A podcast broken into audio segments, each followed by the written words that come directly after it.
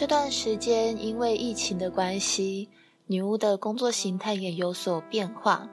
因为我们是做芳疗教育嘛，那之前很多实体的部分，因为配合防疫措施都没有办法进行，所以很多工作内容都已经渐渐转为线上。那我自己呢，在适应变动的这一段期间，给自己蛮多压力的，结果久违的内分泌失调就报到了，真的是浑身不舒服，失眠啊，长痘痘啊，经期大改。然后焦虑等等的负面情绪，所有的状况全部一一的显化。那我自己用了好一阵子平衡内分泌的植物精油，才慢慢的恢复。所以，我们今天的 NLP 芳疗小补帖就来探讨内分泌失调吧。NLP 芳疗小补帖，芳香植物帮你平衡内分泌失调。当一个人身体不舒服，有轻微的症状，但是又好像不是真的生病，这种含糊笼统的表征，我们最常说，诶，有可能是内分泌失调了。那最常见的，例如懒洋洋、容易疲倦、情绪低落、失眠、各种水肿、偏头痛啊、长痘痘、皮肤粗糙，比较严重的可能还会有类似。呃，比如说多囊性卵巢症候群等等，内分泌失调的原因，以女生来说，大概分成两种。第一种呢，就是熬夜或是压力太大；那第二种就是经期混乱。这两种说法，女生应该都蛮常听到的。那女巫今天用内心层面的方向，跟大家一起探讨一下。其实很多人以为人类是理性出发，但事实是，无论我们做任何事情，往往促使我们下决定的关键点，都是感性打动我们的哦。呃，举一个简单的例子，我们很多时候都会觉得，只要有道理就可以战胜一切。跟人吵架的时候，有道理的就应该赢，或是被认同，不是吗？小孩就应该要听爸爸妈妈的话，因为爸爸妈妈养你嘛。但仔细想想，如果真的那么简单的话，世界上就不会有各式各样的烦恼要去解决了。回想一下，你有没有曾经遇到一种人，对方的外在跟行为好像都还蛮正常的，但是不知道为什么，嗯，在面对他的时候，有一种说不上来的不对劲。这时候理智。可能会跳出来告诉你，嗯，这个人看起来没有什么问题，而且其他朋友也有在跟这个人来往，就接触看看吧。殊不知，随着时间过去，你可能会渐渐发现，哦，这个人似乎跟自己真的不对盘，当初自己的直觉是对的。以上几个例子都是理性告诉我们事情的运行应该是如何。但是往往结果都不如理性的预期，为什么会这样呢？因为啊，人终究是感觉、情感，也就是感性的动物。吵架讲理的，最后就算当下赢了，长远来看，也可能人际关系会越来越不好，因为没有人真正喜欢单纯的讲道理。那我们要怎么用智慧让双方都能感觉舒服，才能让这个架吵得值得？小孩如果都乖乖听父母的话，那或许世界上文明就不会进步到今天的样子。听父母的话，传承家业，找单调没有变动的工作，乖乖照父母的指令做事情。这样的小孩没有动脑，也没有替自己发声。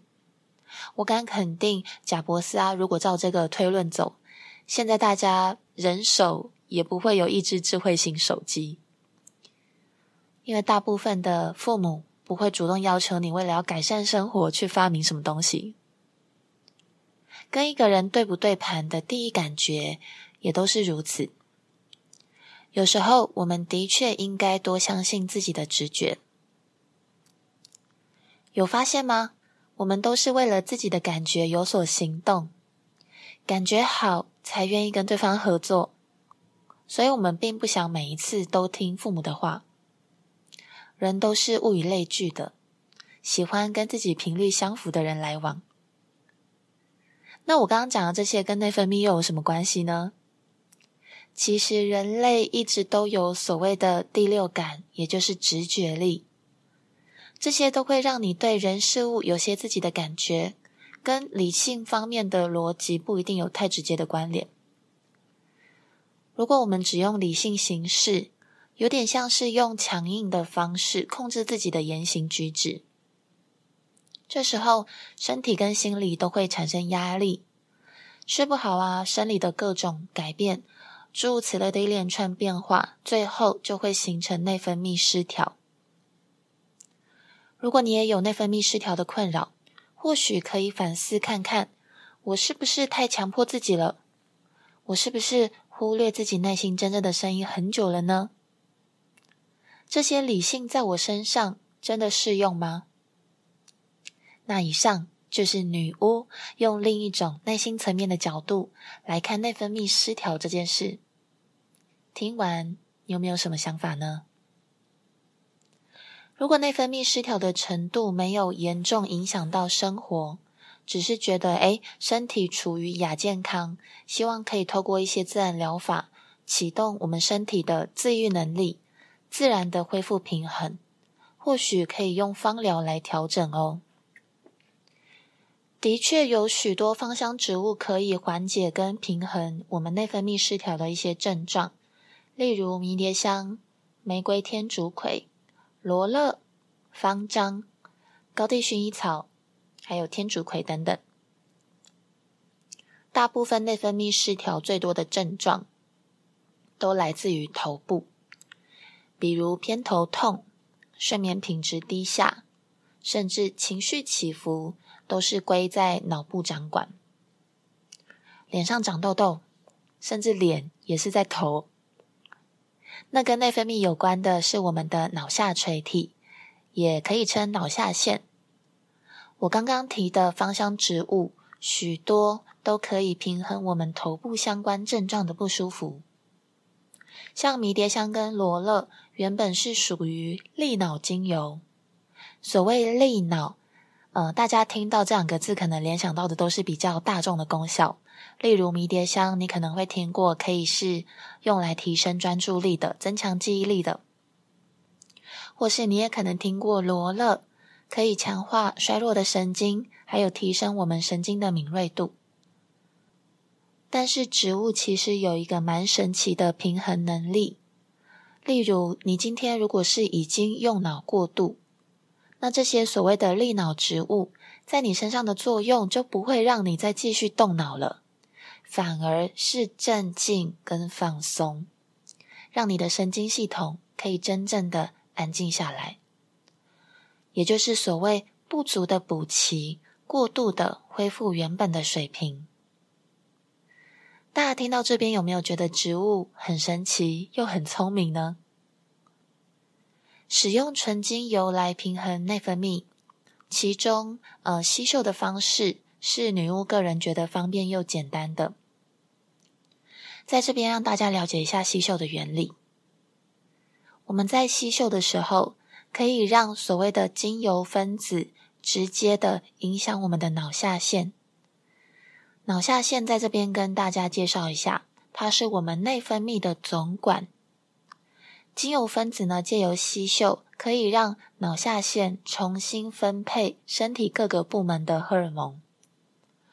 过高的调低，反之亦然。如果你希望内分泌各种症状都可以恢复到一个平衡舒适的状态，达到所谓的治标又治本。那芳疗会是一个好选择。女巫个人最推荐的方式是晚上睡觉的时候，我们可以用水氧机滴几个呃相对应可以协助平衡内分泌的复方纯精油，借由扩香调整睡眠，让睡眠品质趋近良好。因为睡眠是身体自愈能力最有效的方法，只要解决睡眠。一切的症状都可以渐渐的不药而愈。如果你也跟女巫一样，因为突如其来的改变，压力变大了，作息不正常，导致内分泌失调了，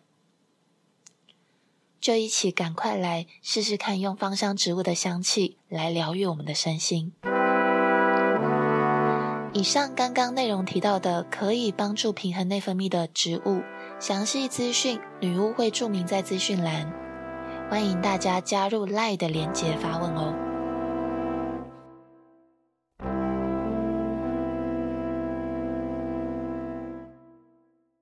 女巫狂想曲，来听便可取。来到我们的第十一集，我们今天来聊一聊扮演好特定设定的角色。为什么可以让我们无往不利呢？呃，不知道大家有没有注意过，呃，你自己脸书的粉丝团或是 IG 的账号，你追踪的那些人啊，有一个栏位，它会显示这一个人他的社会角色或是职称。如果你没有注意过的话，你现在马上就可以一边打开自己的脸书或是 IG，看看你自己有在追踪的账号，就可以看到这种分类。可能会看到有演员啊、歌手、艺术家、搞笑艺人、导演等等。如果再仔细观察，你会发现每一个经营粉丝团的主角，的确所有的行事风格都会照着所显示的角色运行。例如林心如的粉丝团，它标注的是演员。那我们对林心如的印象是不是各式各样的影剧作品呢？国小课文都会摘录蒋勋的文章当成课文。那大家可以看看蒋勋的粉丝页，不意外的，上面注明的就是作家。那他所有的贴文也是蛮符合他的风格，是一篇篇淡雅的短篇的散文。还有田馥甄，我们的 Hebe。他的粉丝页写的是音乐家，其实我个人会觉得音乐家跟歌手两个角色是不一样的。那女巫个人觉得他的曲风还真的还蛮有呃艺术的意境的，跟一般歌手的路线都不太一样。这些活生生的例子，在在都显示一件事情：定位好角色，不仅可以让我们自己所作所为尽可能的风格明显。并且专注的奉行角色该做的事情，也可以让别人在面对各式各样的角色的时候，扮演好我们相对应的角色。听到这边，可能大家会有一个疑问：什么？我们也有相对应要扮演的角色吗？没错，你没有听错，我们也会跟着对方的角色配合演出哦。你看哦，我们并不会要求一个演员一定要会唱歌。但是我们会把焦点放在戏剧的作品表现上面，我们也不会要求作家一定要去当导演。这个作家出的书好不好看，跟以前有什么差别，反而才是我们会关注的事情。在其位谋其事，只要角色够鲜明、够敬业，我们也会不知不觉的扮演好各式各样的粉丝、路人甲乙。注意哦，女巫在这边说的是不知不觉，没错，也就是毫不费劲、不动脑的意思。那女巫用一个真实的例子来诠释为什么角色很重要呢？呃，在好多年前，女巫还没有开始讲课的时候，还是小小助教的我。那时候我每次都要跟当时呃我自己的辅导老师，就是慧珍老师到处跑。那每一次我都在旁边很认真的学习讲课的技巧，做笔记，还有呃去观察说有没有一些注意事项是我以前没有注意的。那我那时候还没有开始开口讲课。后来跟一段时间以后，有一天慧珍老师就在跟我闲聊，他又突然说：“诶。”我觉得你跟了那么久，可以开始讲了吧？你就先教学那个按摩，就是以后呢，每一次两小时的研习，后面的按摩教学就交给你喽。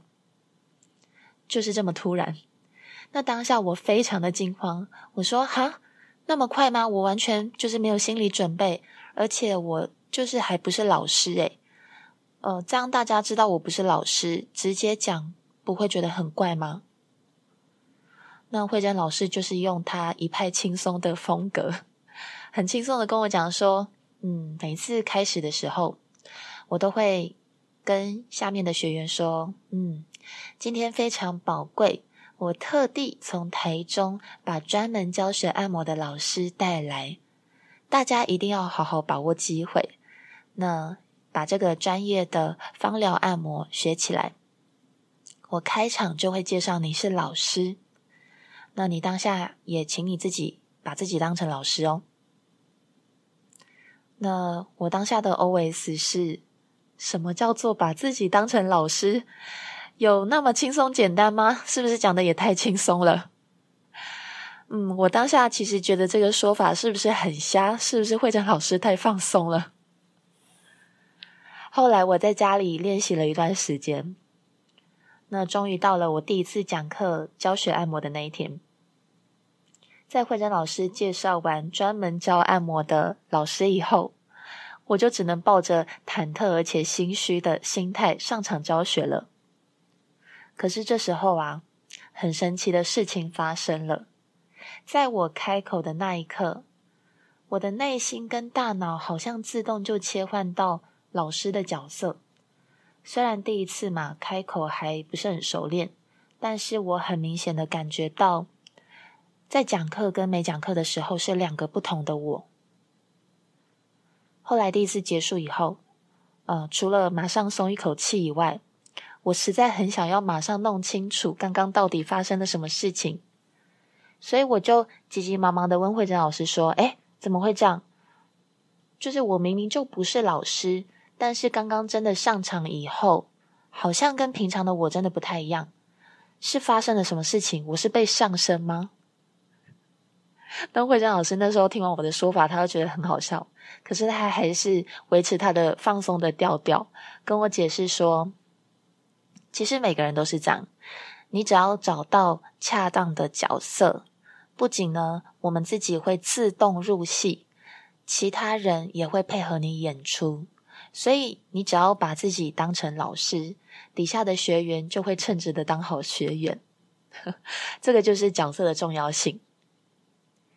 以上就是我第一次体会到，哦，原来设定好角色可以真的让人事半功倍的完成目标。再举一个其他的例子，大家会更了解为什么角色很重要。呃，比如说一个人他平常有大量阅读的习惯，好了，但是如果这一个人他没有所谓的作家的角色，他在阅读的时候就不会一边借由阅读来学习写作。换句话说，如果今天有一个人自己的角色有作家这个角色。他在平常阅读的时候，就会默默的借由阅读来获取新的资讯，还有灵感，更会透过阅读来学习磨练自身的写作技巧。那我们刚刚说的那个角色，都只是临门一脚。如果你想要完成的事情，不是两三天就可以达成的，下面的内容或许可以帮助到你。一个有广大梦想、追求极致的人，可以善加利用所谓的多重角色，会更有规划的完成你想要完成的事情。举一个例子，例如一个人他想要成为最好的汽车机械师，那他想要在自己的专业技艺中，额外的还要诠释到技术。还有他对家人、朋友还有顾客的时候，表达完整的友善跟关爱，这个也是他的目标之一。那这样他的这些目标就需要多重角色来去执行。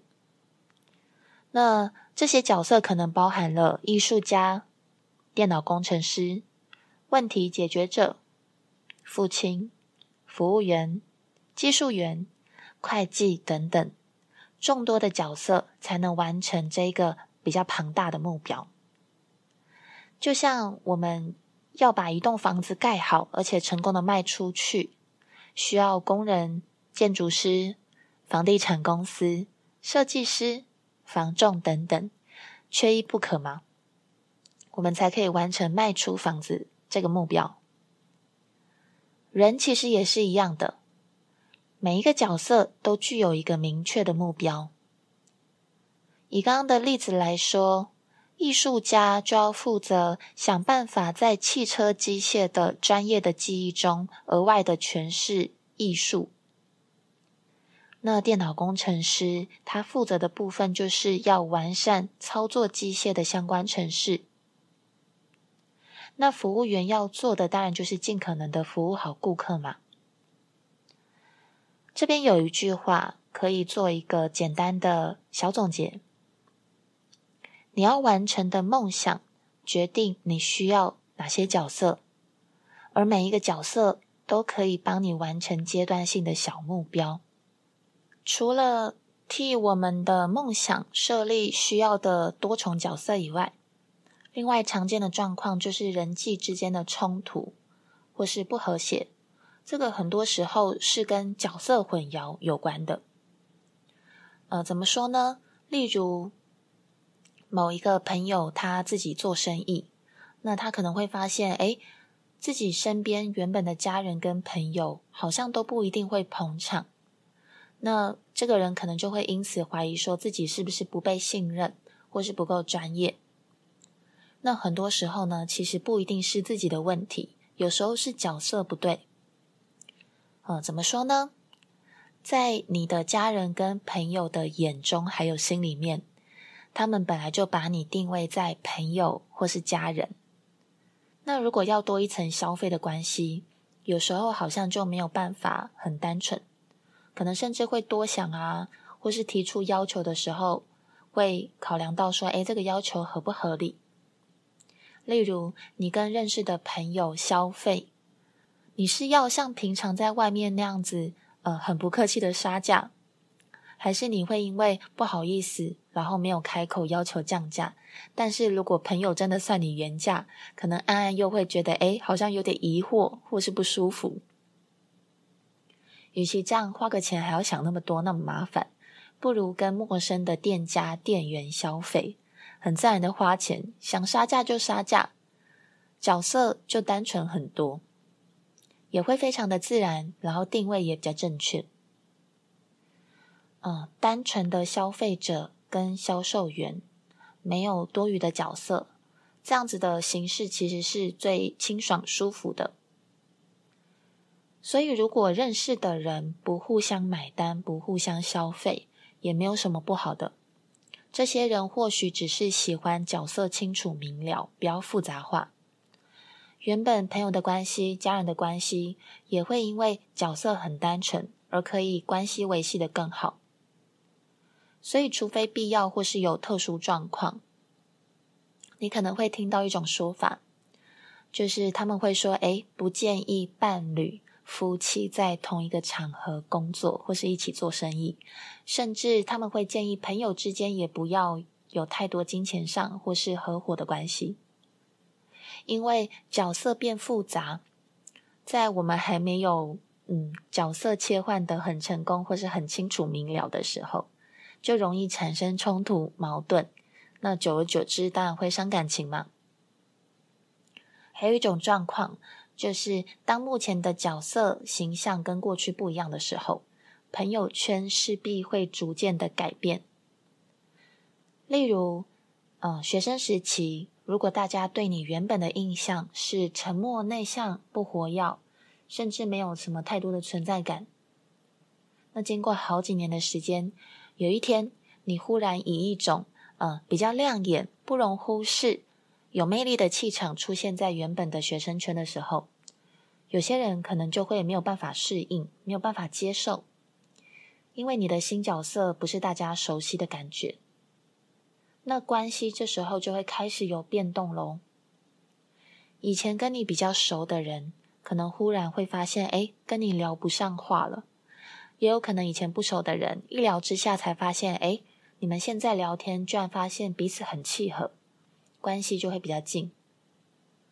那这些都是角色改变可能会引起的一些变化。以角色的观点来说，只要扮演角色，你足够入戏，其他人也会无意识的配合你演出相对应的角色。一个剧本里面有志同道合的角色，一定也会有所谓的对立的角色。那当你的角色改变了，周遭的变动是一定无法避免会发生的。大家听完有关角色的描述、解析跟讨论，是不是觉得哦，原来扮演好自己所选的角色，在我们的人生中其实还蛮重要的。NLP 跟芳香植物，只要运用得当，可以轻松解决很多问题。人生如戏，戏如人生。既然我们还在这个世界待着，不如多想方设法。用更省时省力、优雅的方式，让我们生活过得更舒服、开心，甚至常常可以感觉到幸福。对于 NLP 芳疗的课程或是植物精油，有任何疑问，在资讯栏有可以联络女巫的专属 LINE，欢迎点击链接加入发问，女巫会尽快回复你哦。我是一位关注人生大小事的风象女巫。赶快订阅《女巫狂想曲》的 Podcast，跟女巫一起 cosplay，人生如戏嘛！我们下期见喽，拜拜。